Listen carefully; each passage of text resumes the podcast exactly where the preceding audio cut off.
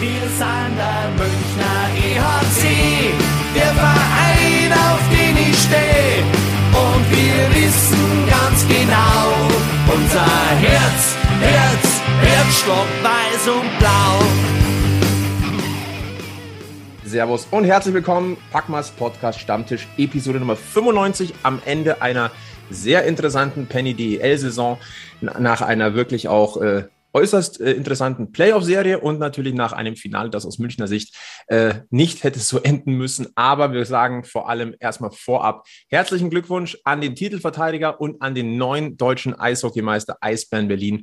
Ich sage mal ganz äh, ab, vorab ganz äh, offen verdient. Äh, beeindruckend und äh, wir werden darüber sprechen. Wir werden über die Münchner Saison ähm, philosophieren und haben uns dafür ja ich sag mal, Expertenmeinungen dazu geholt. Er zum zweiten Mal bei uns am Stammtisch heute. Ich freue mich sehr, dass es so spontan geklappt hat. Er war gestern am Oberwiesenfeld, hat die Serie natürlich auch äh, verfolgt für das Sportradio Deutschland, äh, ist aber natürlich auch durch Bissel Hockey bekannt und seine Stimme kennt man vor allem auch von Magenta Sport. Ich sage, schön, dass du da bist, Christoph Fetzer. Servus. Servus, habe die Ehre. Und natürlich äh, aus der Packmas-Runde von Radio Wiesenfeld und natürlich aus unserem Inventar der Sebi ist auch dabei. Servus. Servus. Und der Egel, der wird sich äh, noch an diesen Stammtisch mit dazusetzen. Der hat noch ein, zwei Minuten Verspätung. Aber ihr wisst, wie das ist an einem Stammtisch. Da ist ein Kommen und Gehen. Und wenn sich einer verspätet, ist das kein großes Thema. Ja, vier Spiele hat es gedauert. Dann stand der neue deutsche Eishockeymeister fest. Die Eisbären Berlin haben am Oberwiesenfeld gefeiert, was ein Münchner nicht so gerne sieht, wenn fremde Mannschaften in seiner Halle feiern. Und trotzdem muss ich sagen, äh, es war verdient. Äh, ich gleich mal die Frage an dich, äh, Fetzi. Ähm, Gibt es eigentlich keine zwei Meinungen, oder? Von der verdienten Seite des Titels. Nee, also absolut verdient, wenn der Titelverteidiger und Hauptrunden Erste dann so durchzieht in den Playoffs und auch, man sagt immer so, Overcome Adversity, sagen die Nordamerikaner. Also ich sage jetzt mal diese 2-0-Führung, die sie hergegeben haben gegen Mannheim, um mal zurückzuspringen ins Halbfinale und dann trotzdem mit einem Shutout hinten raus das zu gewinnen, dann Back-to-Back -back zu spielen, ins Finale dann 0 zu 3 zurückzulegen. Ähm, nee, ähm, 3 zu 0 zu führen und dann das noch herzugeben, ja, also diesen, diesen, ähm, diesen Bauchschwinger dann auch zu bekommen, den Magenschwinger und dann drei hintereinander zu gewinnen, ist schon echt stark und dann wieder mit einem Shutout das zu beenden und dann in diese Art und Weise. Ich finde, also ich bin jetzt ein paar Mal gefragt worden seit gestern, kann ja nicht sein, so ein Spiel, erster gegen zweiter, so zwei große Clubs, 5-0. Und äh, ja, es war ja kein 5-0 oder es gibt Gründe, dass dieses Ergebnis so zustande kommt, aber dass du das halt dann so deutlich gewinnst und dann am Ende einfach so souverän, dann bist du auch verdient Meister, ja. Sebi, wie geht's dir am Tag danach? Man kann ja ganz offen sagen, es ist 20.11 Uhr am Donnerstagabend, also ein äh, bisschen weniger als 24 Stunden ist die Schlussserie her. Wie geht's dir? Wie ist so deine Gemütslage? Ach, ich, ich, bin eigentlich fein damit, weil ähm, ich, also mir geht's gut. Also ich meine, Berlin hat sich durchgesetzt in ja, insgesamt vier Spielen. Es waren alle vier Spiele sauknapp, auch wenn wie der Fett sagt, das letzte 5-0 ausgegangen ist, aber selbst äh, bei den, nach der 3-0-Führung hatte ich auch so das Gefühl wie in Spiel 1, okay, da könnte noch was gehen und äh, ich bin da auch recht positiv ins letzte Drittel noch reingestartet und dann war die Situation, als dann wieder der Puck direkt auf der Linie liegen geblieben ist und nicht reingegangen ist. Und das war für mich so der Punkt, wo ich sage, okay, das wird heute nicht. Also das ist einfach, es möchte heute nicht funktionieren. Und äh, dann hat Berlin das einfach souverän runtergespielt und äh, ja, die Geschichte ist schon lustig, weil sie haben ja auch ihr, ihr Viertelfinale im entscheidenden Spiel äh, mit einem Shutout gefeiert. Also ähm, wenn die einen Deckel drauf machen, dann gleich äh, heftig. Äh, also ja.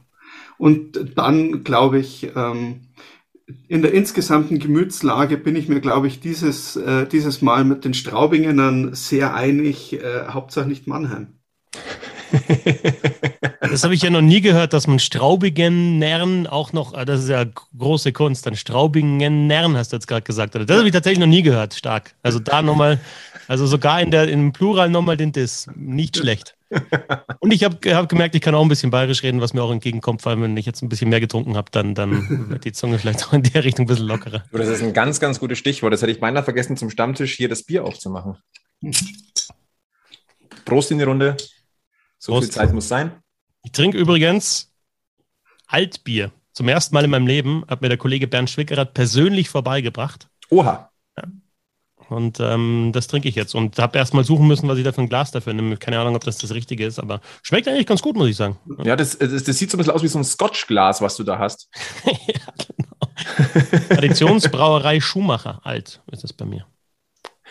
Ja, ich bin regional münchnerisch unterwegs. Äh, wir, wir haben noch keinen Biersponsor, deswegen können wir offiziell drüber sprechen. Bei mir ist es das Giesinger Münchner Hell. Ja, das ist ganz lustig, weil dieses äh, das, das Brauhaus, das ist genau gegenüber von dem Hotel, in dem wir meistens nächtigen, wenn wir in Düsseldorf sind. Also Ach, cool. Ja. kann man dann schon, also kann man ich bin ja, trinken. Ich bin ja froh, dass, äh, Fetzi, dass du dich wohlfühlst. Das sind bayerischer Stammtisch. Ich meine, äh, bei dir, bei Bissel Hockey ist es ja meistens auch äh, vergleichsweise bayerisch. Da ist ja der Bernd in der Unterzahl von, von, der, von der Preisschicht. Ja, aber, aber ich meine, der Sebastian ist Franke, also das als Bayern zu bezeichnen, klar. Ich bin großzügig auch, heute. Ja, ja, ich bin gut. extrem großzügig. Also von der Sprache her, das ist schon weit weg von dem, was ich normalerweise kenne. Dann äh, sind wir ja froh, dass wir dir heute quasi ein bisschen, ein bisschen helfen können. Lass uns nochmal aufs Eis gucken. Ähm, du hast es schon angesprochen, Sibi. Ähm, es ist beeindruckend. Ähm, jede Runde hat Berlin mit einem Shutout beendet. Das ist schon hui.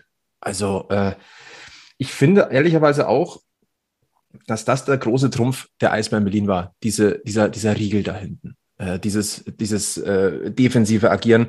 Ähm, da würde ich gerne Fetzi gleich nochmal dazu holen. Ähm, du hast das ja auch bei Bissel Hockey schon mal angesprochen gehabt. Du hast es auch ähm, im Twitter-Space, wo wir gemeinsam ja ein bisschen darüber auch noch gesprochen haben, schon mal gesagt. Aber diese, diese defensive Stabilität, diese Effizienz, diese Stringenz, ich habe selten sowas in der deutschen Eishockey-Liga gesehen. Ja, also ich, ich auch, aber das liegt vielleicht jetzt auch daran, dass ich schaue halt in den Playoffs dann immer intensiver und schaue mir die Spiele im Nachhinein nochmal an und, und schaue mir dann halt auch mal, also jetzt nicht die Tore vor allem an, sondern wie, wie agieren die einfach und wie spielen sie auch ohne Scheibe und das finde ich schon bei Berlin war das extrem aggressiv. Also sie haben jetzt auch im, im Spiel 4 einfach das unglaublich gut geschafft, den Münchner Spielaufbau einfach mal zu, zu stoppen oder zumindest dafür zu sorgen, dass die nicht mit Schwung rausgekommen sind und Tempo aufnehmen konnten und sich dann Chancen herausgespielt haben. Zumindest nachdem sie geführt haben. Ja, also ich, ich finde, dass München ein, sehr, sehr gutes Spiel 4 gemacht hat. Also bis es dann halt mal 3-0 stand oder so. Also für mich war der Knackpunkt, ähm, Sebi hat davor dieses, dieses Ding dann im dritten Drittel angesprochen, als die Scheibe ähm, vor der Linie da trudelte, aber ich finde, das, also am plakativsten war das Ding, als, als die Tormelodie, also als Rocking All Over the World schon da losging und alle meinten, München ein Tor geschossen, das war halt Außennetz und Niederberger war vorher auch noch dazwischen, also drei oder viermal die Chance für Ortega. Und dann ein paar Sekunden später macht halt Berlin auf der anderen Seite eiskalt äh, das 2-0 durch Franz Nielsen. Und ich finde, bis dahin war von den Chancen her München die bessere Mannschaft. Und ähm, also ist jetzt bei einem 3-1 mit einem 5-0 in Spiel 4 ja auch ein bisschen komisch, aber, und ich sage es jetzt nicht, weil ich bei euch bin, aber die Serie kann natürlich auch ganz anders laufen. Na, wenn, also, wenn, wenn München jetzt mit diesem 4-3 im, in Spiel 1 äh, im Rücken dann, dann Spiel 2 gewinnt, Overtime, ja, das ist ein Schuss, äh, das machen halt die Eisbären, aber dann steht es 2-0, ja, das ist also immer eine Verlängerung dieser eine Schuss, der reingeht oder nicht reingeht und dann weiß ich nicht, ob die Eisbären dann mit 0 zu 2 Rückstand drei nacheinander gewinnen. Aber äh, zurück zu, zu dem Defensiven. Also das fängt natürlich mit dem, mit dem Vorcheck an und mit diesem wirklich sehr, sehr disziplinierten Spiel gegen die Scheibe. Und ich finde, das, was wir da bei München 16, 17, 18 gesehen haben, einfach unglaublich diszipliniert im System, unglaublich aggressiv, wenn der Gegner die Scheibe hat. Also eigentlich agieren, wenn der Gegner die Scheibe hat. Also eigentlich da dem Gegner vorgeben, was er jetzt machen kann und was er nicht machen kann. Äh, und das ist ja faszinierend, dass du die Scheibe gar nicht hast und trotzdem diktierst, was, was passiert. Und das haben die Münchner in ihren drei super Jahren einfach wirklich sehr, sehr gut gemacht. Und das hat jetzt Berlin einfach auch sehr, sehr gut gemacht und auch immer ja, eine Antwort gefunden, wenn der Gegner vielleicht mal was umgestellt hat oder auch mal angepasst. Das fand ich schon wirklich stark. Ja, und, und Niederberger hinten natürlich Bombe. Äh, zwei Riesen-Goalies im Finale und Niederberger einfach dann nochmal der, der Stärkere. Nicht, weil Haukeland schlecht war, sondern weil Niederberger überragend war. Da nochmal Blick auf die Zahlen. Matthias Niederberger mit einer Fangquote von 93,56 Prozent. Äh, überragend, aber auch Henrik Haukeland mit 92,53. Also äh, eine Serie durchaus, in der die Hauptrolle bei, auch bei den Torhütern gelegen hat. Und an denen lag es letztendlich jetzt nicht oder es hat es nicht unmittelbar damit zu tun, dass ein Team verloren hat oder nicht verloren hat, weil da keine große Diskrepanz war. Klar, Niederberger hat alles weggefischt, was wegzufischen war. Trotzdem konnte man Haukeland in keinem Spiel in irgendeiner Form einen Vorwurf machen. Gar nicht. Nee, also Sebi, also ich, ich finde, der hat jetzt nicht, also du kannst nicht sagen, boah, wir haben keinen guten Torwart, sondern es war tatsächlich einfach so, wusste es vorher, ja, das sind zwei sehr, sehr gute und, und Niederberger ist einfach auch heiß gelaufen, muss man einfach so sagen. Ja, ich, ich, ich denke, das ist auch die Sache, warum, warum ich vorher auch gesagt habe, dass, dass, dass ich eigentlich recht zufrieden bin, weil ähm, mit der, mit der Finalserie, ich kann nicht unzufrieden sein, weil man hat ja gesehen, dass die Mannschaft gut spielt und dass sie sich reinhängt und dass, dass, dass auch die Münchner alles versucht haben, ihre Chancen hatten. Ja, wenn in Spiel 3 der, der, der Puck von Street oben reingeht, dann bist du in Führung. Da muss man mal schauen, ob die Berliner zurückkommen. Wenn du die, das äh, in, der, in der Verlängerung gewinnst, äh, dann, also da schaut halt dann wirklich alles ganz, also es war wirklich viel enger, als eben das äh, ausgesagt hat. Und ähm, von dem her ähm, bin ich und ich habe es äh, nach dem ersten Spiel schon gesagt, äh, beide Mannschaften äh, spielen so dermaßen auf Augenhöhe, selbst die Aufwärmtrikots schauen fast gleich aus. Also es ist äh, ja. Allein deshalb brauchen wir sie wie bei einer Saisonanalyse. Dem fallen solche Dinge auf. Das bringt mich dazu, dass wir jetzt einen weiteren Kollegen hier an der, am Stammtisch begrüßen. Egel mit einer kleinen Verspätung, aber schön, dass du es geschafft hast. Grüß dich. Jo, servus zusammen. Äh, ja, sorry für die Verspätung, aber manche Dinge sind heute ein bisschen anders gelaufen als geplant und ja, dann dauert es halt so lange, wie es dauert. Ja, da kann auch mal eine Eis, äh, wissen wir doch, Playoff-Serien können auch mal ein bisschen länger dauern, als man es vielleicht geplant hätte. Ja, oder auch kürzer. Ja, und Ruhepausen können auch mal kürzer sein. Da können wir vielleicht nachher auch noch mal ganz kurz drüber schwatzen. Äh, vielleicht erstmal, Egel, Gemütszustand, äh, knapp ja, 22 Stunden, 4, 23 Stunden nach der Schlussserie am Oberwiesenfeld. Ähm, ja, erstaunlich, aber ich habe äh, die, die, die Enttäuschung ziemlich schnell überwunden und äh, bin schnell übergegangen in äh, Analyse und Fazit für mich. Hm. Man könnte fast von einem perfekten Timing sprechen, mein Guter, oder? Ja, mei. ja.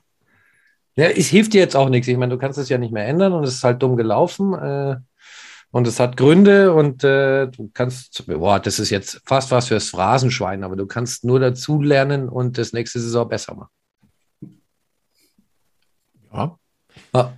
Dann fangen wir doch gleich mal damit an. Welche Schlüsse kann München aus dieser Finalserie ziehen? Woran, woran hat es hier liegen? Einfach mal, in die, einfach mal in die Runde geworfen. Was lief gut bei München, was lief schlecht bei München?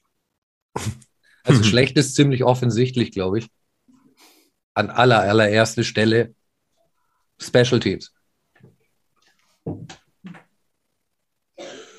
betretenes Schweigen und Husten aus dem Hintergrund. Ähm, ja, also ich sage mal so, wir hatten, oder zumindest ich hatte zumindest so ein bisschen die Hoffnung, äh, dass das Thema mit den Special Teams sich dann äh, im Laufe der Playoffs verbessert. Das sah ja gegen Wolfsburg schon ein bisschen besser aus. Man ist dann aber wieder ein bisschen zurückgekippt. Und wenn man ganz ehrlich ist, eine äh, Überzahlquote von 11,11 Prozent, das ist halt einfach nicht genug. Es waren 36 äh, Powerplay-Situationen, man hat genau vier Tore draus gemacht. Was ich mich da bei München tatsächlich schon, schon länger frage, wer, also jetzt hat man natürlich mit Redmond einen guten, guten Shooter. Also man hat natürlich, man hat eigentlich immer in jedem Powerplay, egal wie man das zusammensetzt, natürlich fünf gute Spieler auf dem Eis. Also jetzt nicht so, dass du sagst, boah, da müssen wir jetzt noch irgendwie so einer, der da irgendwie noch mit dazu rutscht, sondern es sind halt fünf gute DL-Spieler. Überhaupt keine Frage, weil es einfach ein guter Kader ist. Aber es, es fehlt mir so seit Jahren eigentlich, ehrlich gesagt, schon diese Einser-Option im, im Powerplay oder vielleicht dann die Einser und die Zweier. Also was ist, was ist so das Ziel? Also was ist so, keine Ahnung, mal in Mannheim Markus Eisenschmidt, der halt dann direkt draufzieht und alle konzentrieren sich drauf und dann hast du halt eine andere Möglichkeit. Es gab mal eine Phase, als, als ähm, als Chris Borg noch in München spielt, war das äh, 21, äh, 2021, weiß ich nicht, aber da gab es so einen Spielzug, der super funktioniert hat, so, so ein Laserpass vors Tor, als dann irgendwie Yassin Elis da eingepackt hat und dann irgendwie den nur noch reingelenkt hat. Also so ein Spielzug, wo ich sage, den sieht man oft von der rechten Seite, dieser scharfe Pass in die Mitte und dann halt einfach einer, der halt das kann da vor dem Tor und das macht. Und jetzt ist es irgendwie so, du, du weißt irgendwie nicht so, was, was die wollen. Ja, wollen die jetzt irgendwie einen freispielen, der aus dem Bullikreis schießt oder wollen sie es über oben, über, über, über die blaue Linie spielen und dann abfälschen? Wollen sie es über ein Tor Strafraum spielen? Was ist das so, so der Plan? Und sie haben natürlich viele Optionen. Sie können ja alles, weil eben zu, zu jeder Option auch der entsprechende Spieler da ist. Aber so ganz stark, wie du es vielleicht dann brauchst, um so ein starkes Penalty-Killing auch wie, der, wie das der Eisbären dann zu bezwingen, das, das fehlt. Und wenn jetzt Egel gesagt hat, Special Teams, dann gehört dazu auch dazu, dass eben das Unterzahl auch nicht mehr so dominant ist, wie es eben in den, in den Meisterjahren war, wo ich einfach sage, da hat München einfach 5 gegen 5 beim 4 gegen 5 gespielt, weil du immer gewusst hast, die spielen aggressiv und die fahren auch ihre Konter. Und das hatte einfach alles Hand und Fuß. Du hattest die Spielertypen dazu. Äh, alle haben auch das, das gegeben, was gefragt ist. Und das, also wenn du jetzt eine Quote, also alles unter 85 Prozent bei München, denke ich mir, was ist da los? Ja, das geht doch eigentlich normalerweise so gegen die 90 Prozent. Und auch da, weil ich, weil wir vorher auch schon dabei waren, bei dieser Aggressivität ohne Scheibe, Berlin, finde ich, hat, Berlin halt, das ist natürlich jetzt sehr plakativ, weil sie ja die Finalserie gewonnen äh, haben, hat Berlin München den Rang abgelaufen mit diesem Bombenunterzahl, wo ich einfach sagte, die spielen und dann, die wissen eigentlich genau auch in Unterzahl, wo sie die Scheibe hin dirigieren. Und, und München hat kein Mittel dazu dagegen gefunden, finde ich. Oder wenig. Also ich glaube, das letzte Mal, dass äh, wir über eine Saison wirklich gutes Powerplay gesehen haben, ähm, da war Michi Wolf noch auf dem Eis und hat äh, von der Michi Wolf-Position, so nenne ich sie jetzt einfach mal, äh, schon allein für Gefahr gesorgt. Und wenn das nicht funktioniert hat, dann waren halt die Jungs an der blauen Linie gestanden und äh, es ging so rum. Ähm, du hast ja gerade gesagt, man erkennt nicht, was sie wollen im Powerplay und manchmal habe ich auch das Gefühl, sie wissen es selber nicht. Sondern es ist so, wir spielen uns jetzt die Scheibe zu und äh, schau mal, was der Gegner macht, aber eigentlich so einen richtigen Plan haben wir gerade nicht.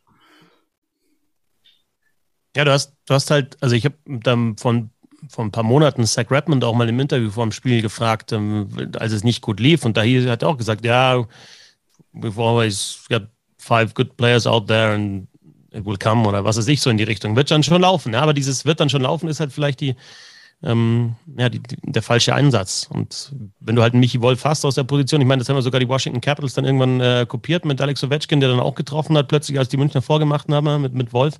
Ähm, also auch von der Michi Wolf-Position hat dieser Ovechkin auch einen Haufen Tore geschossen. Wir haben das sogar dann Ovis Office äh, genannt, obwohl es eigentlich die Wolf-Position ist, ganz klar. Ja, Michi Wolf hat als allererster von dieser Position mit One-Timer getroffen als Rechtsschütze.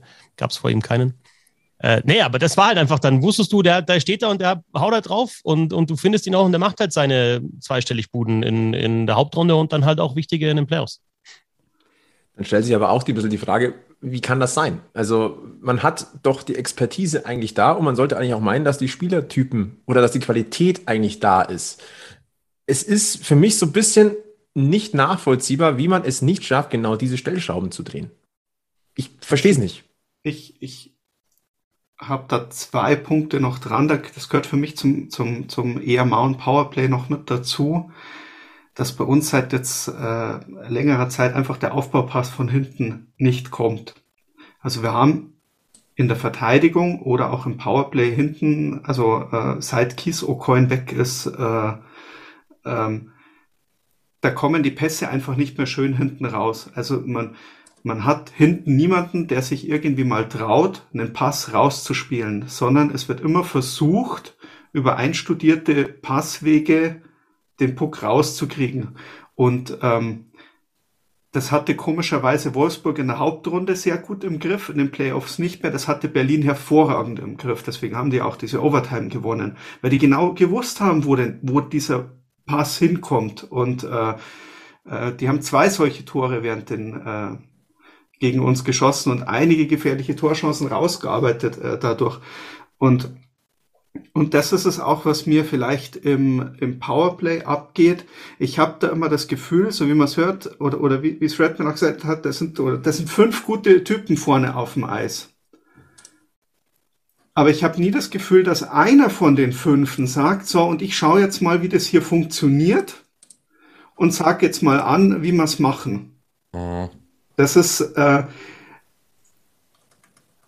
das weiß ich nicht, das, das, das, das ging mir irgendwie ab, so ein bisschen die Überraschung mit rein. Also, also, wenn München schnell war und München das ausspielen konnte oder den Gegner überrascht hat, dann waren die Spielzüge natürlich gut und sie waren gut einstudiert und du hast viel gute Leute auf dem Eis, die das dann auch fertig spielen können.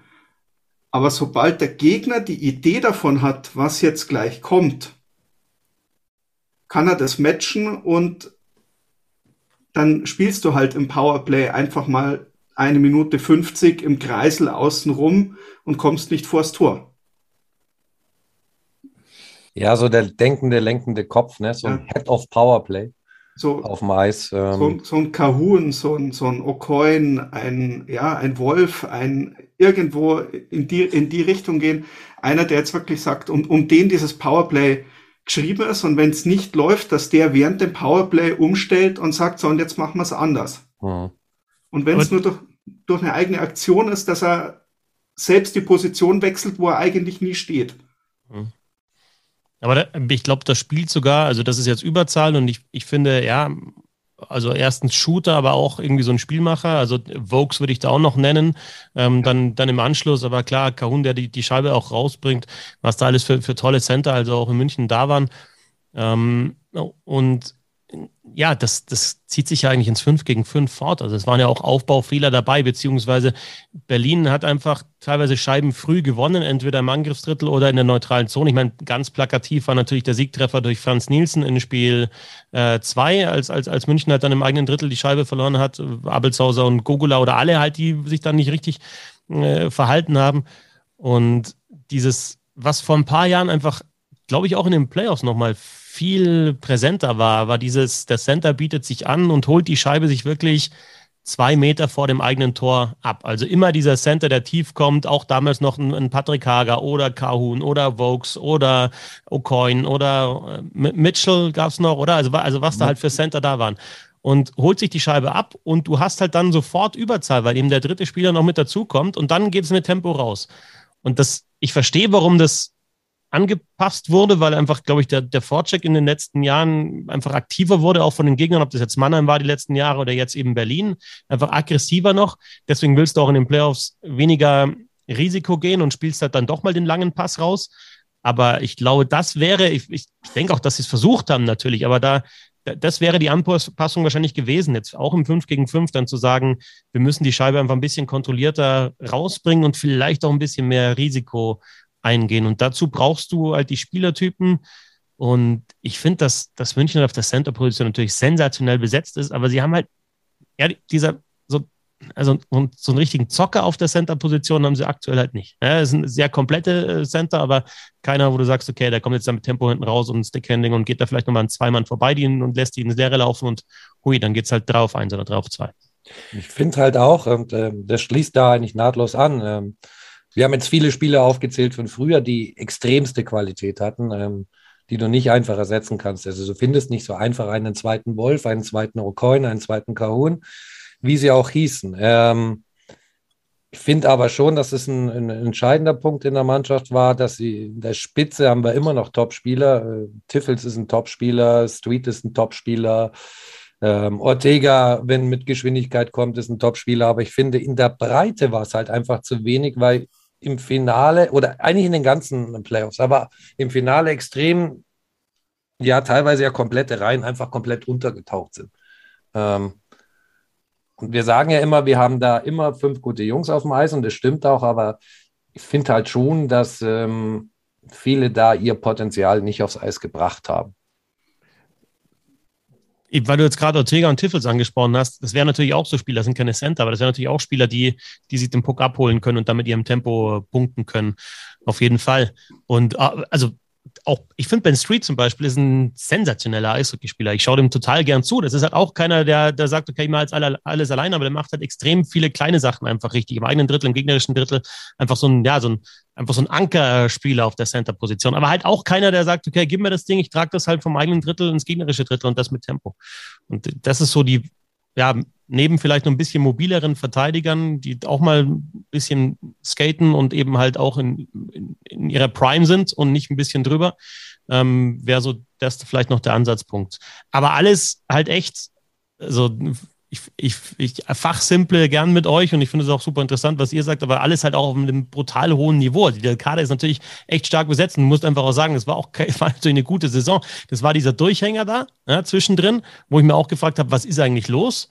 Aber diesen Durchhänger, Durchhänger haben sie überstanden, sind dann auf den zweiten Platz noch gezogen mit richtig Dampf und sind halt im Finale einfach auf eine, auf eine Mannschaft getroffen, die einfach besser war. So, so musst du es anerkennen und das passiert auch mal im Sport. Und deswegen finde ich auch, also eure Grundhaltung ist ja wirklich auch positiv und ich finde auch die Reaktion der Fans war einfach so, okay, das war halt die Saison, ähm, war eine gute Saison, hat nicht gereicht, weil und, und auch Respekt an die Eisbären, weil die einfach besser waren. Und das ist dann natürlich, will du, willst du immer versuchen, den, das letzte Spiel zu gewinnen. Na? Vor allem jetzt aus, aus Sicht von München. Das ist einfach, das sollte auch der Anspruch sein.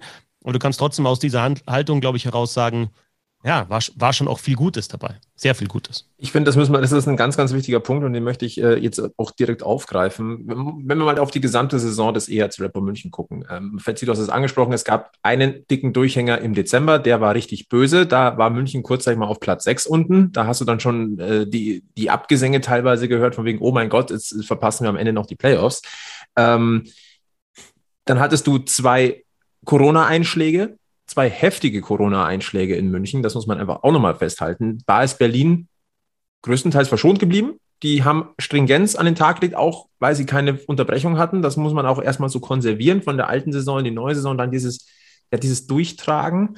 Und München hat zu seiner Topform gefunden, genau zu dem Zeitpunkt, wo es notwendig war, nämlich nach der Olympiapause. Da ist nochmal so richtig der Drive reingekommen und äh, man hat eigentlich, man ist eigentlich mit der, ja, mit dem Rückenwind, den du eigentlich wirklich zu diesem Zeitpunkt der Saison benötigst, hat man äh, die Playoffs aufgenommen. Und äh, ich sag mal so, Dezember, Januar, Anfang Februar hätte da jemand gesagt, München kommt ins Finale. Ich glaube, aus dem Münchner Eishockey-Kosmos hätten die wenigsten gesagt, das wird so sein. Mhm. Und äh, unter dem Strich bleibt für mich eine Saison stehen, mit der man, wenn man komplett drüber guckt, aus Münchner Sicht definitiv nicht unzufrieden sein kann, denn ins Finale kommen, das musst du erstmal schaffen.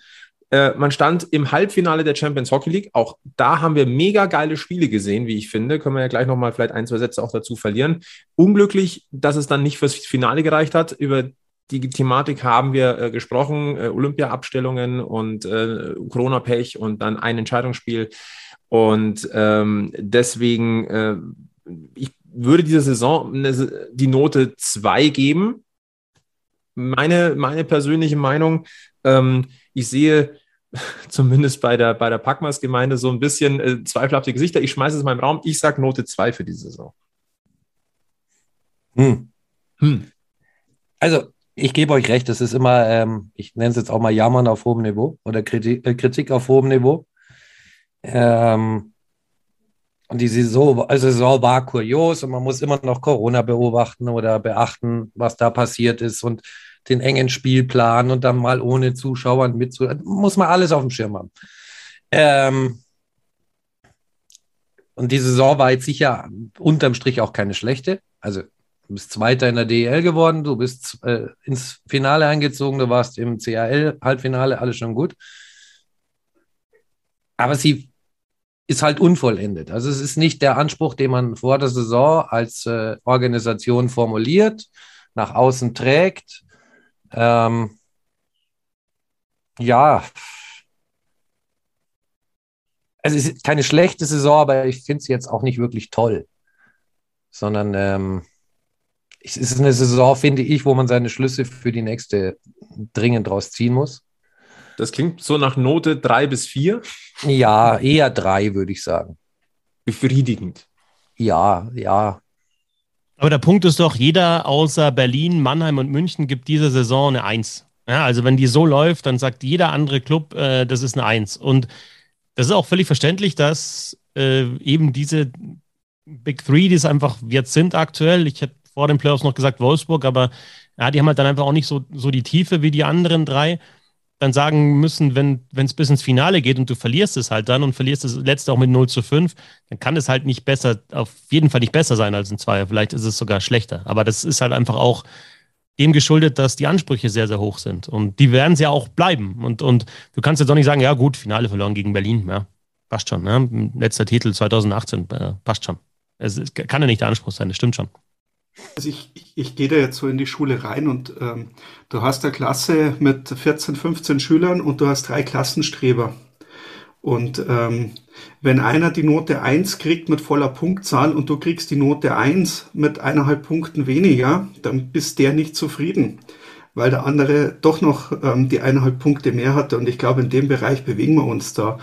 Und ähm, ja, Mannheim, Berlin, das, das ist einfach, äh, das ist die Benchmark an der, an der musste ich in der Liga messen plus noch international über, über die CHL, denn ich denke, also kein anderes deutsches Team formuliert äh, die CHL-Teilnahme so deutlich, äh, wie es die Münchner machen. Und deswegen bin ich, wenn ich es jetzt genau nehme, bei einer 2 minus, weil ich sage, wir haben es ganz gut gemacht, wir hätten ins CHL-Finale kommen können. Da waren am Ende die Umstände nicht äh, nicht gut für uns durch die Abberufung äh, der, der äh, Nationalspieler. Ähm, das hätte vielleicht dann nochmal das, das raufbringen können. Und warum ich zu einer Minus komme, das ist, weil es mir zur 2 Plus nicht gereicht hat, äh, weil ich zu wenig, für meinen Geschmack, zu wenig den Versuch gesehen habe im Finale, ja, nicht dagegen zu arbeiten, aber was umzustellen oder, oder den Versuch zu sehen, bisschen, oder, oder, oder so anders zu machen, um auf den Gegner irgendwie zu reagieren. Ähm, als man gemerkt hat, äh, Berlin hat uns im Griff, also man hatte deutlich gesehen, Berlin wusste, was München spielt und die wussten, was kommt und die hatten München dann im Griff. Fertig. Und wir hatten dann keine Idee, auch nur irgendwas anders zu machen. Und dann haben wir im letzten Spiel haben wir ja noch äh, äh, O'Brien reingeholt für Abelshauser. Das kam für mich ein bisschen spät, weil O'Brien für mich der einzige Spieler hinten im Aufbauspiel gewesen wäre, der einfach mal kuriose Sachen äh, auch rauszaubert. Ähm, Super hat's ja auch nicht mehr gezeigt im Finale. Der geht ja auch ganz gern mal direkt vorm Tor durch oder macht halt mal äh, was anders. Hat er auch nicht mehr gemacht. Aber O'Brien hat Berlin, die haben das gemerkt, okay, da kommt irgendjemand, der spielt das anders, den nehmen wir nee, aus dem Spiel nehmen. Ich glaube jetzt nicht, dass, dass sie ihn aus dem Spiel nehmen wollten. Sie wollten ihm gleich zeigen, wir schauen auf dich, wir passen auf dich auf. Dass er sich bei dem Check dann gleich, äh, dass sie ihn aus dem Spiel nehmen, glaube ich nicht, dass geplant war, aber das hat ihnen halt dann durchaus in die Karten gespielt, noch den Berlinern.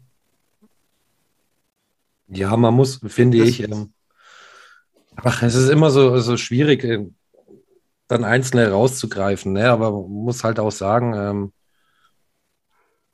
der Conny hat jetzt nicht seine beste Phase gehabt äh, zum Finale, um es mal vorsichtig zu sagen. Und äh, ja, ich, ich spreche es jetzt mal klar an. Also die, die Mauer-Gogula-Kastner-Reihe war eigentlich ein kompletter Ausfall.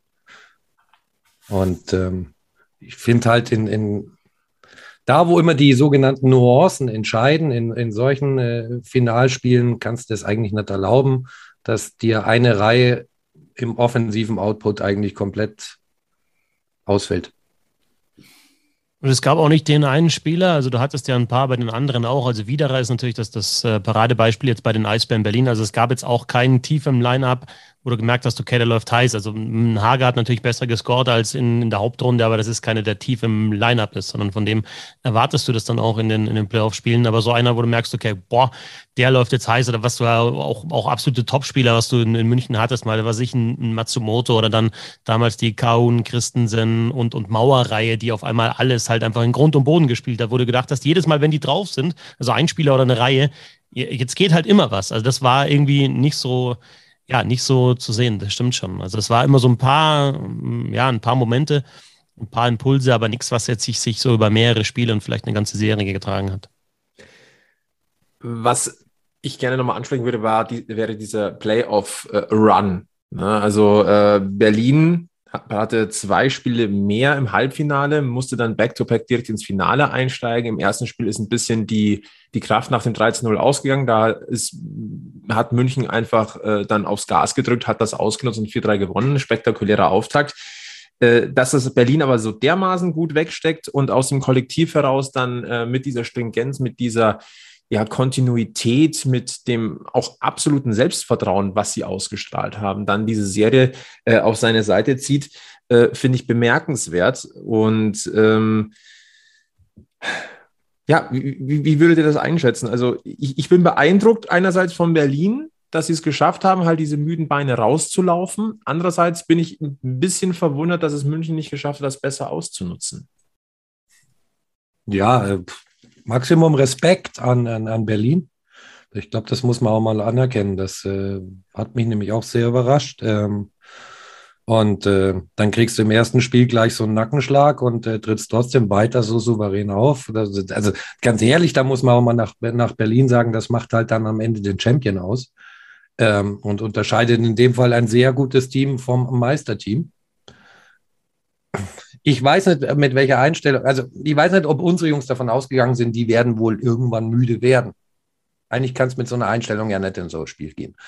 Ähm, aber irgendwie haben wir es nicht gehandelt bekommen. Und das ist das, wo wohl, was viele meinen, wenn sie in, bei Facebook oder im Nordkurvenforum oder so schreiben, Berlin hatte mehr Biss und wollte es mehr. Das ist natürlich, also ist auf jeden Fall ein Punkt. Habt ihr eine Ahnung, also wisst ihr genau, wie, wie lange München in der Serie geführt hat? Ist jetzt keine, keine Prüfungsfrage oder so, aber ich habe es mir halt vorher nochmal rausgeschrieben und nochmal geschaut. Also wie viele Minuten hat München geführt in der Serie? Ich glaube, yes. effektiv waren es nur die Minuten in der, im ersten Spiel. Genau, 5,22 waren das. Also 14,38 im, im letzten Drittel das Tor von Redmond zum, zum Sieg eben in Spiel 1. Und also das mit dem mehr Wollen kommt halt relativ schnell, finde ich, als Erklärung. Aber was halt einfach, finde ich jetzt so aus, aus taktischer Sicht, und das hat dann auch mit, mit Wollen wieder zu tun und mit Arbeit und so weiter, was halt der Unterschied war, wie halt Berlin mit Führung gespielt hat. Und da hat wirklich, haben die Münchner halt einfach wirklich teilweise, also ich bin mir sicher, ich, ich weiß es, ich, ich kann es jetzt nicht, vielleicht nicht offiziell sagen, aber ich weiß es, dass die Berliner auch sich hundertprozentig sicher waren, wir haben ein Mittel, wenn wir führen, dass wir München nicht zurückkommen lassen. Und das ist natürlich jetzt eine komische Formulierung, wenn sie in Spiel 1 3-0 führen und das damit 3 zu 4 verloren ne, haben. Ja, aber also die haben doch jetzt vor allem gestern Abend genau mit diesem Selbstvertrauen gespielt. Da stand es 3-0 und klar sagt ihr jetzt, oder wird vorher gesagt, ich habe da schon noch dran geglaubt und ich habe mir auch gedacht, ja, das kann schon passieren, aber so, also so wie Berlin es gespielt hat, die chippen das Ding raus. Ich habe mit äh, in einer Drittelpause habe ich kurz mit Rick Goldmann gesprochen und der hat dann auch gesagt, die, die drehen es nicht mehr. Und ich habe auch, ich habe hab dann auch gesagt, na, also die, die spielen halt, also die Eisbären spielen halt die Scheibe raus, machen dann, verhindern den Aufbau, machen zu am Hinten, wenn dann doch mal einer durchkommt, Niederberger, der das Ding hält, wie willst du das Spiel verlieren? Und mit diesem Selbstvertrauen sind die reingegangen und dann, ja, mehr wollen. Also vielleicht noch einfach noch akribischer das System umgesetzt und noch besser dran gehalten, kann schon sein. Aber es sind halt unter dem Strich, und ich wiederhole mich da, sind echt einfach diese Playoff-Kleinigkeiten gewesen. Ne? Fällt mal, also jetzt wirklich gestern Abend, fällt da eine Scheibe, fällt da, also wo ihr, ihr war zwei Kabinen neben mir, Sebi. Mhm. Ja, das ganze Ding, diese ganze, die ganze, also das ganze Stadion hat gewackelt, weil ihr so rumgesprungen seid. Und die Reporterkabinen, das wisst ihr, die wackeln ja wirklich, wenn da jemand springt. Und ich habe, also die, ihr seid ja wirklich verzweifelt und ich verstehe das auch aus, aus Münchner Sicht. Da verzweifelst du, dass das Ding nicht reingeht. Ja? Da, da feiern schon alle, da läuft schon die Tormelodie und ein paar Minuten später, bumm, hauen die dir halt das Ding rein. Und das, das, also man kann es dann schon auf diese Situation runterbrechen. Und klar, also es ist, Berlin hat einen guten Plan, hat den Plan auch wirklich gut umgesetzt, aber hat halt dann einfach auch in diesen entscheidenden Momenten waren sie halt da dann. Und das ist, das ist die Qualität. Und davor, glaube ich, muss man den Hut ziehen und das ist dann auch ja, die Effizienz, die sie haben und dann, dann, dann ist es halt einfach so. Das ist das, was ich ganz am Anfang auch gemeint habe. Wenn das anders gelaufen wäre, dass München eben diese Führung hätte, bin ich mir auch ziemlich sicher, dass München eine Idee gehabt hätte, wie man Berlin vom Tor wegbringt. Und ähm, dann war es halt viel, viel Scheibenpech und natürlich dann läufst du und dann machst du und dann tust du. Und wenn der Gegner dann halt auch noch immer diesen einen halben Schritt drin ist oder eben äh, es waren ja Situationen, ich habe es gestern auch gesagt, da hat man nicht das Gefühl, dass eine Schlägerspitze dazwischen war, sondern da ist so ein Fitzelchen Tape abgestanden vorne vom Schläger. Und äh, der hat dann äh, den Unterschied gemacht, dass du da nicht mehr hinkommst. Und dann kommt halt, halt noch dazu, dass Niederberger eine Wahnsinnsserie gespielt hat das ist, also das, das, das muss man auch einfach dazu sagen, allein dieser Save in Spiel 1, äh, als er auf dem Rücken im Tor liegt und dann die Scheibe da noch äh, raus, äh, rausangelt und äh, ja, auch das Tor dann von, von Hager, das ja dann doch knapp über der Linie war, ähm, andere Torhüter wären da nicht knapp an der Linie dran gewesen. Also äh, Vielleicht aber, aber da wollten wir nicht drüber sprechen, über Spiele, die wir vielleicht nächstes Jahr äh, bei uns, aber ich, ich habe es ja ähm, während der Hauptrunde, ich bin Niederberger Fan und äh, auch wenn er beim gegnerischen Team spielt und ähm, Sprechen wir es trotzdem mal ganz kurz an. Also wir haben äh, gesagt, wir reden heute nicht über Spielerentscheidungen, die sind offiziell noch nicht getroffen. Ähm, wir wollen da mit Substanz drüber reden, dann in Folge 96. Aber ich glaube, über das Torhüter-Thema müssen wir ganz kurz trotzdem reden, denn ähm, es pfeifen ja alle Spatzen von den Dächern, dass hier ein Torhütertausch äh, ansteht. Ähm, wenn es denn so kommt, dann hat Matthias Niederberger seine Visitenkarte in seinem neuen Wohnzimmer abgeliefert und hat sich verabschiedet mit einem Shutout zum Meistertitel und kommt als deutscher Meister zum ERC Red Bull München. Und Hendrik Haukeland soll ja stattdessen äh, nach Berlin wechseln. Also eine große Verschlechterung ist es auf beiden Seiten nicht, möchte ich jetzt einfach mal sagen, wenn es denn so kommt. Ähm, das ist, sind die zwei Torhüter Schwergewichte in der deutschen Eishockeyliga aktuell. Und äh, es ist, denke ich, da kann man auch ganz offen drüber reden, dass Henrik Haukeland, äh, als er gekommen ist, hat man in München gesagt, klar, jetzt muss äh, mehr Konkurrenzkampf auf der Goalie-Position entstehen. Ähm, ich glaube nicht persönlich, dass man gleich damit gerechnet hat, dass Haukeland so einschlägt wie, wie, wie eine Bombe. Und äh, während, jetzt muss ich kurz überlegen, ähm, ich glaube, wenig später kam das Niederberger Thema erst auf, dass der nach München wechseln wird, aber es war keine mega Zeit dazwischen. Ähm, es ist auf alle Fälle interessant, was jetzt hier, welche Entscheidung jetzt hier fällt. Aber Fakt ist, äh, im Finale standen sich die beiden besten Goalies der letzten zwei, drei Eishockey-Monate in Deutschland gegenüber. Und egal, was da jetzt passiert, ob das das letzte Spiel von Henrik Haukeland für München war, ob es das letzte Spiel für Niederberger äh, für Berlin war und ob die switchen, äh, switchen verlieren, tun beide Teams in, auf, in der Hinsicht erstmal gar nichts. Das war ganz, ganz großes Kino. Ja, also ich glaube, beide haben also Top-Qualität, brauchen wir nicht drüber diskutieren. Ähm, haben sie beide gezeigt. Das, ich meine, es ist auch kein Geheimnis, dass wir uns jetzt hier hinstellen müssten eigentlich und sagen, wir hätten gerne beide in München. Äh, also, wer, wer, was anderes sagt, nö, einer reicht, wäre ja auch Schmarrn. Natürlich hätten wir gerne beide in München.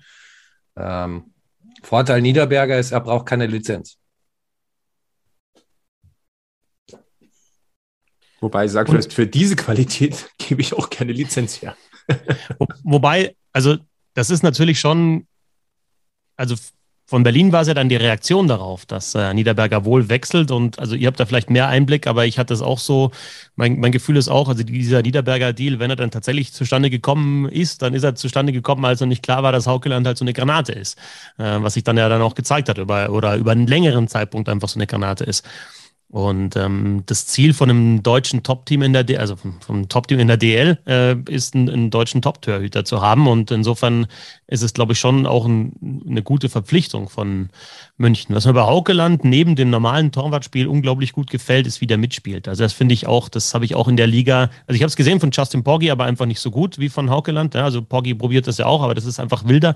Aber Haukeland ja, das wird euch ja auch aufgefallen sein, wenn da so eine Scheibe mal reingechippt kommt in die Fanghand, ja, wo du sagst, das ist oft eigentlich sogar ein Bully, also so von der blauen Linie oder so rein und dann schießt halt einer mal, weil er schießt, damit einfach eine Scheibe in Richtung Tor kommt. Dann fängt er das Ding runter.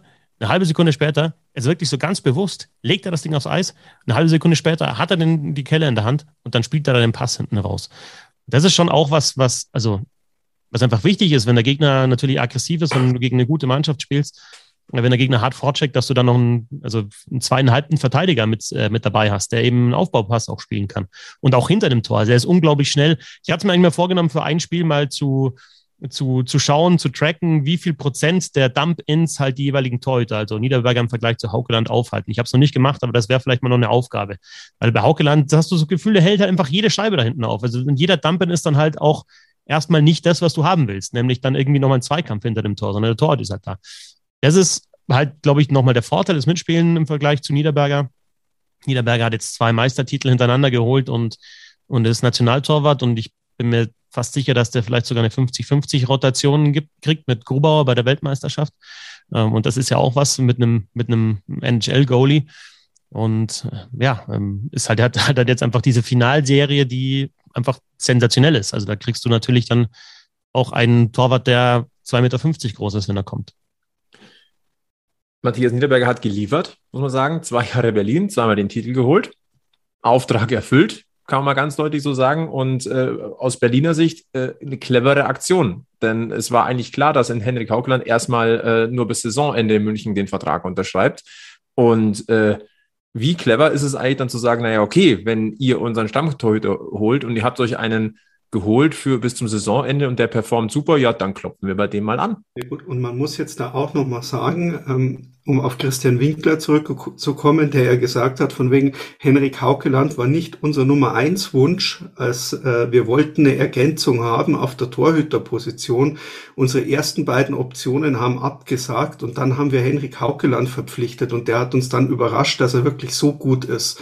Ähm, deswegen ähm, ja, glaube ich schon. Äh, die Geschichte Niederberger wahrscheinlich kurz vorher, ähm, kurz danach. Ähm, aber auch da äh, sollte das äh, jetzt dann hingehaut haben, äh, musst du den Spieler erstmal verpflichten ähm, für dein Team und holen. Und ähm, ja. Wir werden auf alle Fälle mal ganz gespannt. Sehr bei der, bei der nächsten Saison. Ja, wir werden auf alle Fälle mal ganz gespannt sein, was sich auf der Torhüterposition tut, mit welchem Du dann München in die neue Saison gehen wird. Äh, werden wir dann im Detail besprechen, wenn die ersten Personalentscheidungen gefallen Frage sind. Frage nochmal zurück, aber jetzt, weil wir eh schon dran, dran sind. Aus dem Birken ist für euch jetzt keine Option mehr. Inwiefern? Also ich gehe davon aus, dass der Vertrag noch läuft. Ja, aber ich sage jetzt mal so, ein Danny aus dem Birken wäre jetzt eigentlich äh, Stand äh, der äh, Verträge, die wir kennen, wissen, die so halb äh, äh, öffentlich irgendwo noch sind, äh, die Nummer eins. Ja, nee, also ich, aus dem Birken ist eine super Option für ein äh, Rotations-Backup, der jedes dritte, vierte Spiel äh, spielt. So wie ich ihn einschätze, wird er das nicht machen auch, oder? Das also, das ist ja auch nicht, das Ding. Also das ist halt eine, der will Nummer eins sein, denke ich. Und man muss einfach auch sagen, der hat eine lange Karriere gehabt, der hat äh, Meisterschaften gewonnen, der hat Olympia Silber geholt mit Deutschland. Das ist ein sehr, sehr guter Torwart, aber es ist halt, also das ist halt nicht mehr sein, sein Zenit. Also der ist drüber über den Zenit. Und dann ist halt die Frage, wie handelst du das? Und da muss ich auch sagen, war es ja auch eine gute Aktion von Christian Winkler zu sagen, okay, wir haben da Bedarf. Einerseits, was die Leistung anbelangt, die von aus dem Wirken einfach nicht mehr so war, und andererseits die Verletzungsanfälligkeit. Und ich hätte eigentlich tatsächlich gedacht, okay, wenn die mit denen, mit, mit Außenbirken und dann Fiesinger in die Saison gehen, dann zieht ihr das so durch. Und dann war aber Winkler klar, wir müssen da was machen. Ob er jetzt dann, sicherlich hat er ein bisschen Glück gehabt, sonst hätte Haukeland irgendjemand anderes geholt, ja, also vorher schon. Also das, das hat uns alle überrascht, aber ja, es war auf jeden Fall das richtige Näschen und auch die richtige Aktion dann, weil sonst weiß ich nicht, ob das dann im Finale geändert, äh, geendet hätte, die Saison. Wahrscheinlich nicht. Insofern auch, auch einfach von, von Winkler, das, du musst ja dann auch, bei so einem großen Club, so einem erfolgreichen Club musst du noch wieder halt Egos irgendwie moderieren, ja, als, als genau, als, als Manager genauso wie als, wie als Trainer. Und das, das ist ihnen, denke ich, glaube ich, in der Saison ganz gut gelungen. Ja, absolut. Und wenn wir jetzt über äh, Näschen sprechen, würde ich ganz gerne nochmal einen Blick auf die Transfertätigkeiten des EHC Red München zu der abgelaufenen Saison nochmal zu sprechen kommen. Ich glaube, insgesamt war äh, das Händchen in Sachen Neuverpflichtungen nicht schlecht. Also wenn ich da jetzt mal gucke, ähm, einen Phil Bareika hat man aus äh, Salzburg geholt, Freddy Tiffels, Austin Ortega, Ben Smith, Jonathan Blum, Ben Street, Andrew O'Brien kam während der Saison und eben ein äh, Hendrik Haukeland. Und da war jetzt kein Ausfall dabei, also kein Totalausfall. Oder ja. Egel? Nee, nee, nee, das sind alles, äh, also ich habe mir ja gestern so für mich eine Liste gemacht, äh, wie es, glaube ich, viele einfach tun mit bitte noch weiter behalten und bitte nicht mehr behalten. Und äh, so viel kann ich sagen, bis auf das Fragezeichen hinter O'Brien, weil ich mir da einfach nicht ganz schlüssig bin, ob das noch die moderne Art des Verteidigerspielens ist. Ähm, von denen, die jetzt neu zu dieser Saison dazugekommen sind, würde ich alle behalten. Ortega, Tiffels, Smith, Street, kannst du alle behalten, auch, auch Blam.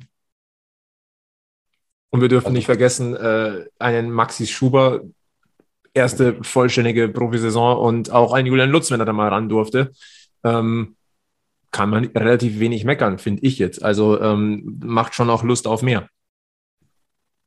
Ist halt auch bei München, so wie bei den anderen großen Clubs, so, dass sie auf der U23-Position Spieler haben, die, die entweder schon etabliert sind in der Liga oder sich halt jetzt wirklich auch durch, durch Leistung aufgetan haben. Also die Entwicklung von Maximilian Schuber finde ich auch wirklich stark. Ähm, Ich habe dann leider nur ein Spiel gesehen bei der U20-Weltmeisterschaft, aber auf dem Niveau spielt er das natürlich nochmal ganz anders. Ja, also da ist es einfach, da sticht der raus als ein, ein Puck-Carrier und ich glaube, den, den braucht München einfach auch wieder in der Verteidigung. Ich weiß nicht, ob es super auf DL-Top-Niveau sein kann und aber auch die Möglichkeit bekommt, sich eben so zu entwickeln. Wir haben, wir haben ja mitbekommen, wie sich zum Beispiel, also welches Potenzial zum Beispiel Andi Eder hat und das halt in München in jungen Jahren nicht, nicht zeigen durfte, weil einfach andere da sind, die, die halt noch besser sind. Und äh, das ist halt die Frage, wie man dann Schuber weiterentwickelt. Ich fand es ja schon auch, schon auch auffällig, wie er dann in der Schlussphase gestern, als München dann schon nochmal drängen musste, halt viel Eiszeit bekommen hat auch. Und ähm, das, glaube ich, dann auch dem, dem Trainerteam klar war, dass er einer ist, den man mit dieser Spielweise einfach brauchen kann. Aber zur U23-Position, also in Berlin war es halt ein Dominik Bock, das ist ein U23-Spieler und das ist halt einfach nicht der klassische U23-Spieler, mit dem du irgendwas auffüllst, äh, die es halt viele gibt in der DL. Und in München ist auch ein Justin Schütz noch ein U23-Spieler und das ist halt auch, der ist halt auch schon ein erfahrener DL-Spieler. Ähm, ja, aber so ein paar Impulse musst du ja geben, oder? Nach einer Saison, die nicht mit dem Meistertitel geendet hat, dann musst du, brauchst du ein, zwei Impulse. Wir hatten ja vorher schon irgendwie den, den spielmachenden äh, Center vielleicht, wobei ich dann auch jetzt zwischendrin noch überlegt habe, so diesen zockenden Center gibt's ja in, in, der Liga gar nicht mehr, also auf ganz hohem Niveau. Du sagst, das ist einfach einer, der, also so ein Kahun ähm, Ocoin, äh, Typ. Ja, also in, in, Mannheim irgendwie halt dann so ein Desjardins oder dann, ja, die so Swords oder Dawes oder so, das sind einfach auch so Spielertypen, die einfach so zwei Wege Center sind und da einfach dann auch nicht durch ihre Spektakularität ähm, überzeugen. Aber vielleicht in der Verteidigung halt tatsächlich so ein, ja, so ein, ein der, der die Scheibe halt auch, also ein Seidenberg vor drei, vier Jahren, so würde ich sagen. Einfach der die Scheibe rausbewegt am Schläger und aber auch wirklich noch, noch voll im Saft ist und nicht am Ende seiner Karriere. Ist genau das vielleicht ein Thema, ähm, worüber wir jetzt hier ähm, auf der Zielgeraden ähm, unserer unseres Stammtisches vielleicht noch ein bisschen reden können. Ähm, wo sollte München ansetzen? Wo gibt es Fragezeichen aus unserer Sicht? Ähm, wie seht ihr das? Sebi Egel vielleicht äh, zum Start mal. Ähm, können wir mal so ein bisschen philosophieren. Wir werden jetzt hier nicht in die, großen Details gehen. Ähm, es gibt die Entscheidungen offiziell noch nicht, aber ich glaube, bei uns gibt es natürlich schon auch die Überlegungen, wo sind die Fragezeichen am größten? Ich finde halt, man muss, äh, und das tut immer weh, weiß ich. Ähm, man hat in, in, in dem Team drei, vier, fünf Spieler, die, die lange da sind, unglaubliche Verdienste um den Verein haben, äh, Titel mit dem Verein geholt haben. Ähm, auch für die Nationalmannschaft viel geleistet haben und die aber aufgrund des Alters und der, der, der jetzigen Formkurve, ja, ich tue mir da immer schwer zu sagen, zu schlecht sind. Ähm, weil das ist es ja nicht. Es sind ja trotzdem immer noch klasse Spieler, aber die einfach, ich glaube, das Niveau der restlichen Mannschaft äh, nicht mehr ganz mitgehen können und äh, die Mannschaft einfach nie nach vorne bringen mehr. Ähm, ja, und ich glaube, äh, man muss sich von ein, ein paar langjährigen Weggefährten da dann mal trennen. Sprich doch auf, du redest jetzt hier von Mauer und Seidenberg. Äh, unter anderem, ja. Ja, man muss ja auch mal den Elefanten nennen, der im Raum steht. Ja, genau. Ja, ja, ja, aber du dann, dann kannst auch über Daryl Boyle sprechen. Ich meine, der macht immer noch einen zuverlässigen Job, aber er wird halt auch nicht jünger. Ähm, das sind alles so Jungs und ich meine, äh, nicht mehr im Vergleich und das, das, muss, das muss ich jetzt nochmal los, loswerden, wenn wir über die letzte Saison sprechen. Und das haben die Kollegen übrigens von Magenta gestern auch erwähnt und äh, sie haben ja verdammt recht. Und einmal muss ich sagen, der Sevi hat auch verdammt recht. Über den wird viel zu wenig gesprochen, aber Maxi Daubner hat wieder extrem guten Job auf allen Positionen, die er spielen musste in dieser Saison gemacht. Und deswegen ist der übrigens auch auf meiner persönlichen Muss auf jeden Fall bleiben Liste. Maxi Daubner finde ich äh, absolut underrated. Ähm, Fetzi, wie siehst du Maxi Daubner? Also ich kann nur sagen, das ist so das ist eine Konstante mittlerweile im Münchner Spiel. Ja, und vor allem, also jetzt hat ja, habt ihr ja, oder du was es Egel, den, die Kastner-Reihe kritisiert, aber man muss sich ja vor Augen führen, dass auch Maxi Kastner ja so, so, ein, so einen Weg eingeschlagen hatte, wie, wie, ähm, wie Daubner jetzt aktuell. Einfach so einer, der in diesem System natürlich groß geworden ist und dann einfach so eine, so eine Allzweckwaffe ist. Also der einfach seinen, seinen Job macht, jetzt auch nicht super spektakulär, aber ich denke, dass das schon auch dann ein bisschen was mit, mit Identität äh, zu tun hat. Ja, der ist auch im, der ist aus dem Süden einfach, der ist halt schon länger da und du weißt auch, wenn du den, wenn du den nicht vergraulst, dann bleibt er auch. Und jetzt glaube ich, dass bei Kastner, aber ich bin super, also ich bin echt ein Kastner-Fan, einfach wie von der Spielweise bin ich ein sehr großer Fan. Ähm, einfach ein Arbeiter, der dann ab und zu auch mal, also jetzt in der Saison vielleicht nicht so, aber dann einfach auch mal den Scoring-Touch halt auch findet und, und dann da auch was macht und bei dem du weißt, dass, den kannst du überall hin, hinstellen und dann macht er seinen Job. Und ähm, bei Daubner ist es, denke ich, genauso und, und dann, da muss man halt schauen, der, also da darf man nicht auf die Punkte schauen, sondern auf das, was er halt macht fürs Team, was er halt leistet. Und, und du weißt halt auch, und du, du brauchst, glaube ich, auch bei so einem Spitzenteam in der DL einfach so, so, so, eine Identität, dass du sagst, das sind so, das sind so ein paar ähm, Glue Guys. Ähm, also nachdem Michi Wolf jetzt ein paar Jahre nicht mehr da ist, einfach so Leute, die, die einfach, bei denen du weißt, da ist das Herz einfach da. Patrick Hager, äh, wenn du auf Twitter schaust, ist natürlich, wird natürlich gehasst von allen außerhalb von München. Ähm, ich finde, dass der manchmal überzieht ähm, und, und, und einfach Aktionen bringt, die es nicht braucht, aber du siehst halt, also der Hager hat bei 0-4 noch irgendwie vor dem Tor nachgesetzt und irgendwie dann Wissmann halt irgendwie weggeschoben oder irgendein anderer Verteidiger von den Eisbären, wo du merkst, also nicht irgendwie so nicht zugeschlagen, sondern einfach halt dieses Gerangel vor dem Tor, dass du bei 0-4 sechs Minuten vor Schluss ja nicht mehr unbedingt machen musst, aber da merkst du halt auch, der ist mit, mit dem Herzen dabei. Jetzt bin ich ein bisschen von, von Dauben auf Frage gekommen, aber du, du brauchst, glaube ich, so eine Gruppe von Spielern, die, die, die das verkörpern. Und da gehört Maxi Daubner auf jeden Fall dazu. Ähm, ja, ist, finde ich, auch so ein, in Interviews immer so, bei, bei Magenta wenn mir dann jemand aufs Ohr sagt, nehmen wir Maxi Daubner, dann sage ich, ja, da kommt normalerweise nicht so viel raus. Ja, das ist immer ganz, ganz witzig, was der sagt, aber es ist halt immer so, der hat, glaube ich, auch, das ist einfach nicht so sein größter Anspruch, jetzt dann ein Interview zu führen, sondern der beantwortet da die Frage, aber genau das passt dann auch wieder zu seinem Charakter. Und das geht in Richtung, in Richtung Kastner oder in vorher in Richtung Wolf ähm, und natürlich auch in Richtung Patrick Hage, einfach so, ein, so eine Gruppe von deutschen Spielern, die, die voll da sind einfach. Also die, die, bei denen du auch weißt, die, die denken nicht daran, irgendwo anders hinzugehen. Warum auch? Sondern wenn die halt gewollt werden vom Verein und von den Verantwortlichen, dann wollen die selber auch. Ja, und wenn es passt, passt, dann, äh, also ich, ich, ich sage so Geschichten wie jetzt Frank Hörtler bei den Eisbären zum Beispiel. Der ist ja von Anfang an, also wenn man schaut, ich glaube, der kommt aus derselber Jugend, der ist in die Eisbärenjugend äh, gewechselt und seitdem spielt der da. Hat neun Meisterschaften äh, mit den Eisbären gefeiert. Also ähm, ja.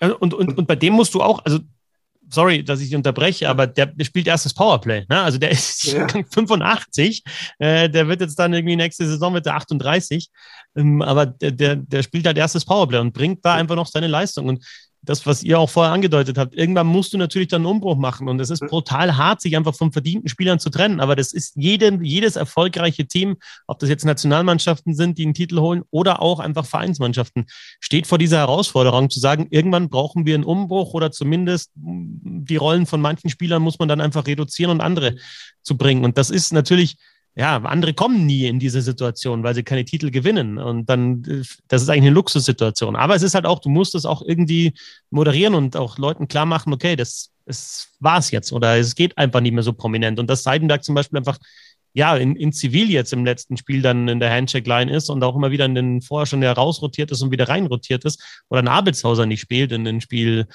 Spiel 4 im, im Finale. Es ist halt schon auch, also zeigt natürlich, was für, für eine Tiefe im Kader ist, aber es zeigt halt auch, dass du manchmal echt schwierige Entscheidungen treffen musst, wenn du so ein Spitzenteam hast. Ganz genau so ist es. Äh, müssen wir auch nochmal festhalten. Wie gesagt, äh, das ist alles Meckern auf extrem hohem Niveau.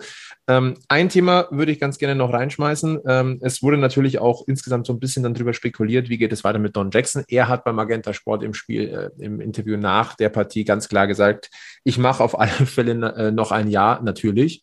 Ähm, wir haben auch ein bisschen intern so ein bisschen überlegt, ja, wie sieht es denn mit, mit äh, Don Jackson aus?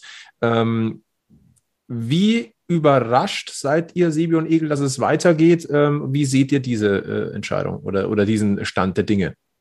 Ich bin gar nicht überrascht, wenn ich ehrlich bin. Ich bin überhaupt nicht überrascht, weil, ich schon, weil wir ja schon gehört haben, dass äh, McIlwain in Salzburg verlängert hat. Und äh, als das bekannt wurde, war ich sehr, äh,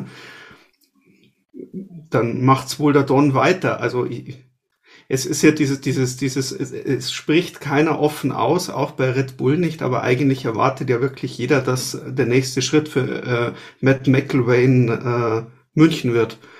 Und ähm, auf der anderen Seite denke ich auch, ähm, wie Fetzi gesagt hat, manchmal muss man schwere Entscheidungen auch in einem Team treffen, aber ich denke, Don Jackson ist in der Position, dass er entscheidet, wann sein Vertrag endet. Ich wollte auch sagen, wann Don Jackson aus München weggeht, entscheidet Don Jackson. Ich könnte mir da tatsächlich vorstellen, dass es irgendwann so ist, dass man halt eine, eine Pressemitteilung hat und ähm, das heißt, wir, wir danken Don Jackson für diese extrem erfolgreiche Zeit mit drei plus x Meistertiteln und er wechselt jetzt in eine Senior Advisor Position. Dann hast du halt irgendwie sowas wie Managing Director ähm, Red Bull Munich, jetzt was Christian Winkler ist, oder ich glaube, es war gar nicht der richtige Titel, irgendwie so halt. Und so einen Titel gibt's dann auch für Don Jackson und dann ist er halt einfach ein, äh, eine Beraterfunktion, aber der wird nicht also der wird nicht fliegen, denke ich, und es wird ihm auch keiner sagen, wann er zu gehen hat, sondern er wird dann.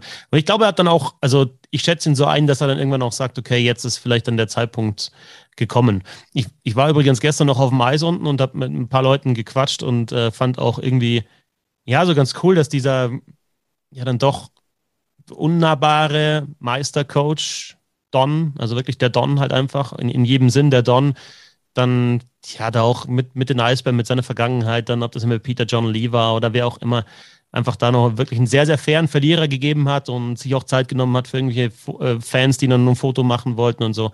Also der war lang dann noch unten auf dem Eis und hat wirklich, denke ich, jetzt nicht so standardmäßig gratuliert, sondern hat da wirklich auch Größe gezeigt in der, in der Niederlage. Und das ist für ihn ja auch, also 2018 war der letzte Titel. Dann hast du zwei, du warst in zwei Endspielen, die du verloren hast. Und das ist für ihn ja auch komplett ungewohnt. Und man kann auch sagen, dass er dann gegen Coaches verloren hat mit Pavel Groß und, und Serge Aubin, die halt dann in dem Fall auch in den Finals einen besseren Job gemacht haben und, und ähm, die halt einfach auch ja, richtig was drauf haben. Und das musst du halt dann auch mal als der Coach in der DEL auch anerkennen. Und das, das hat er geschafft. Das finde ich schon auch gut.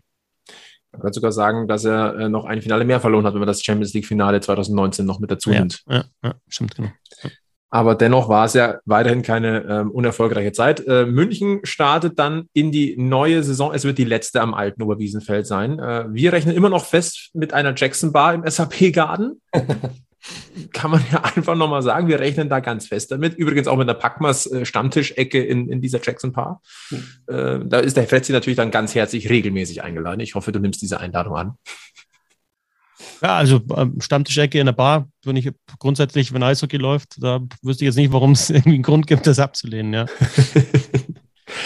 Nein, wir werden es genau beobachten. Ähm, fairer Verlierer ähm, möchte ich auch sagen. Ich glaube, ähm, wenn man sich das so angeguckt hat, äh, die Nordkurve hat äh, nochmal Respekt gezollt, sowohl dem eigenen Team als auch äh, Applaus gespendet am äh, dem neuen und alten deutschen Meister. Äh, gute Verlierer, das gehört zum Sport dazu. Ich finde übrigens auch wie gute Gewinner ähm, dass da auch dem Verlierer äh, Respekt gezollt wird, äh, ist mit Blick in gewisse Social-Media-Spalten leider nicht immer der Fall. Ich finde das ein bisschen schade. Anstand sollte immer noch da sein. Feiert eure Mannschaft, wenn es darum geht, äh, wenn sie coole Aktionen haben oder wenn sie erfolgreich sind. Kritisiert gerne äh, doofe Aktionen, auch vom gegnerischen Team, vom eigenen Team. Äh, ein bisschen an Anstand in Sachen Wortwahl wäre manchmal schon ganz schön. Ist mir gerade noch mal ein Bedürfnis, das nochmal anzusprechen. Darf ich da noch, da, darf ich da noch mal ein? Den, den Punkt gebe ich gern auch an die DEL wieder äh, zurück mit ein bisschen Anstand auch äh, vom Gegner.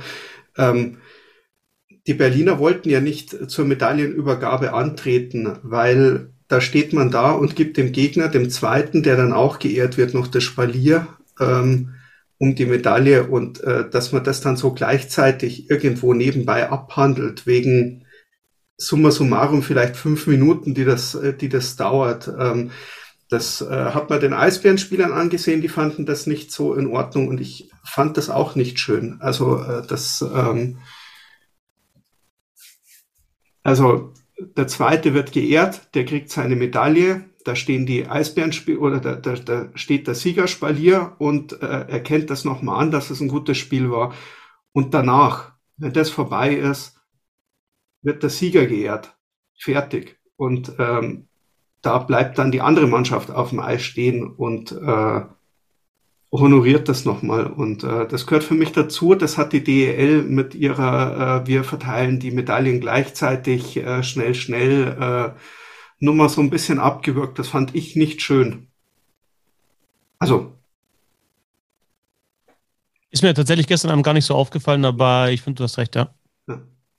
Also, also die München haben schon angefangen und dann, äh, dann wurden die Berliner ja sehr stark gebeten, jetzt auch endlich zu kommen und dann sind die ja nochmal zweimal abgedreht, weil die gesagt, also mit, auch gestikuliert haben, also Vielleicht haben die das ja gemacht, äh, weil es äh, nach Spiel 7 damals, als wir Meister gegen Berlin geworden sind, ähm, haben die Berliner die Silbermedaille bekommen und äh, der größte Teil hat aber dann sofort das Eis verlassen, bevor wir eine Medaille hatten. Und äh, so sind sie wenigstens doch beide noch auf dem Eis zur Währung. Aber ist nur eine Theorie. Ja, gut, aber, aber, aber ja, also weil einer schlechten Stil äh, beweist, muss man ihn selber nicht. Äh, äh, ja, der, der, derjenige, der das zu verantworten ist, ist ja auch nicht mehr in Berlin. Also. Okay, ja, aber wie gesagt, das ist ähm,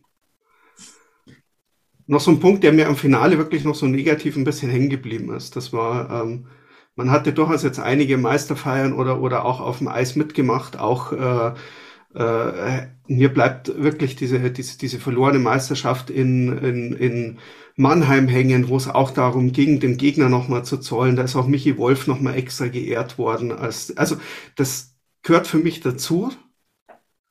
Genauso wie man den, dem Gegner applaudiert nach dem Spiel äh, oder auch zur Meisterschaft gratuliert. Und das ist negativ hängen geblieben. Das fand ich nicht schön und ich glaube, das fanden auch die Eisbären-Spieler nicht schön, so wenn man es ihnen angesehen hat und ähm, das bitte zur nächsten Saison wieder abstellen. Halten wir fest, es war eine insgesamt, finde ich, würdige Finalserie dieser Penny DL-Saison 2021-22. Der neue deutsche Eishockeymeister ist der alte Meister. Die Eisbären Berlin haben den Titel geholt. München Vizemeister. Ich finde, man kann nicht über komplett zufrieden sein aus Münchner Sicht, aber es war eine Saison, mit der man, glaube ich, insgesamt wirklich gut leben kann. Und ich möchte zum Abschluss noch einen kleinen Videoclip empfehlen. Ähm, und da fällt es noch vielleicht sogar einen äh, Tick einfacher, äh, den, äh, den Titel den, den Berlinern zu gönnen. Schaut doch einfach mal in den sozialen Netzwerken und schaut euch den feiernden Leo Pföderl an. es ist ähm, gleichzeitig verstörend, gleichzeitig äh, amüsierend und irgendwie bleibt man dabei stehen, gönn dir, Leo. Ähm, ihn, seine Beine tragen ihn gerade noch so. Er umarmt den Pokal und ich finde es fies, wie er umringt ist von Fans, die das Handy zücken. Dumpin Chase, äh, Dumpin Chase hat gerade getwittert, ähm, hält Leo den Pokal oder hält der Pokal Leo? Und nachdem ja Gorsach äh, hier 20, 25 Minuten von mir ist und wir auch gegen Gorsach früher Fußball gespielt haben, würde ich äh, tatsächlich sagen, als ich das Video gesehen habe, ähm, Feuerwehrauto im Hintergrund, ein Bursch mit einem Bier, barfuß, äh, ganz normaler Sonntagmorgen in Gorsach. Äh, nur der Meisterpokal ist halt noch mit dabei. Nein, äh, wir gönnen es ihm von Herzen und äh, ich glaube, der braucht noch ein paar Tage, bis er dann wieder normal auf, auf beiden Beinen stehen kann. Nein, äh, nochmal, wir gratulieren Berlin zum Meistertitel und äh, jetzt ist zwar Sommerpause, aber für uns noch nicht wir machen gar nicht großartig Pause. Es gibt immer was über Eishockey zu sprechen. Es gibt demnächst äh, Personalentscheidungen beim EHC Rapper München, die müssen wir diskutieren. Es gibt eine Eishockey-Weltmeisterschaft, da werden wir durch die Münchner Brille ein bisschen drauf gucken. Und im Sommer kommt Sebis liebste Zeit. Äh, da gibt es Gespräche, schöne Sommer-Talkrunden. Vielleicht nicht jede Woche, vielleicht mal alle zwei oder alle drei Wochen, aber oh, ganz ohne Stammtisch geht's nicht.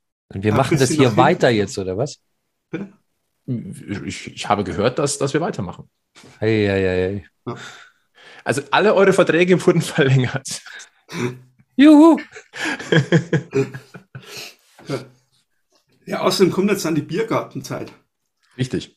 Auch eine sehr wichtige Zeit. Äh, Fetzi, was, was sind so deine nächsten Pläne in Sachen Eishockey, Sommerpause? Ähm, also ich, ich habe tatsächlich jetzt äh, ein bisschen Hockey, gibt jetzt zur Weltmeisterschaft richtig Gas. Ähm, Bernd Schwickerath ist ja mindestens eine Woche vor Ort und wir werden echt äh, sehr ausführlich jetzt nicht nur aus Münchner Brille, sondern insgesamt einfach auf diese Weltmeisterschaft schauen mit ja, Gegnervorstellungen, ähm, insgesamt Gruppe vorstellen, deutsche Nationalmannschaft natürlich begleiten, vielleicht so ein bisschen Land und Leute. Also das ist jetzt nochmal im Mai nochmal Gas und dann zwei Wochen Urlaub und dann erstmal kein Eishockey. NHL Playoffs laufen natürlich noch. Ja, genau.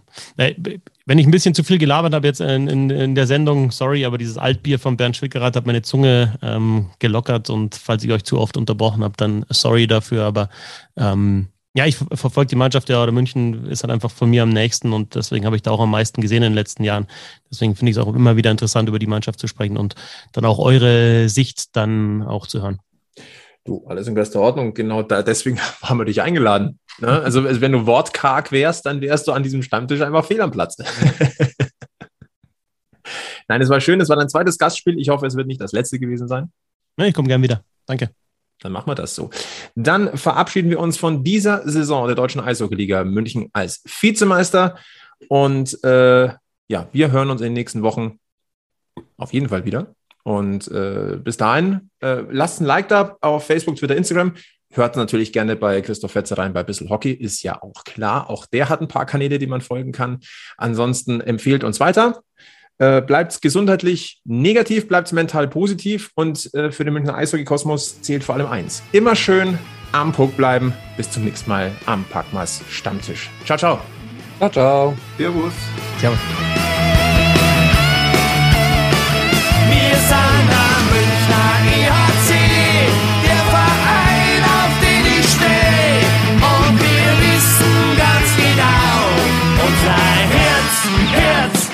Herzschlag weiß und blau.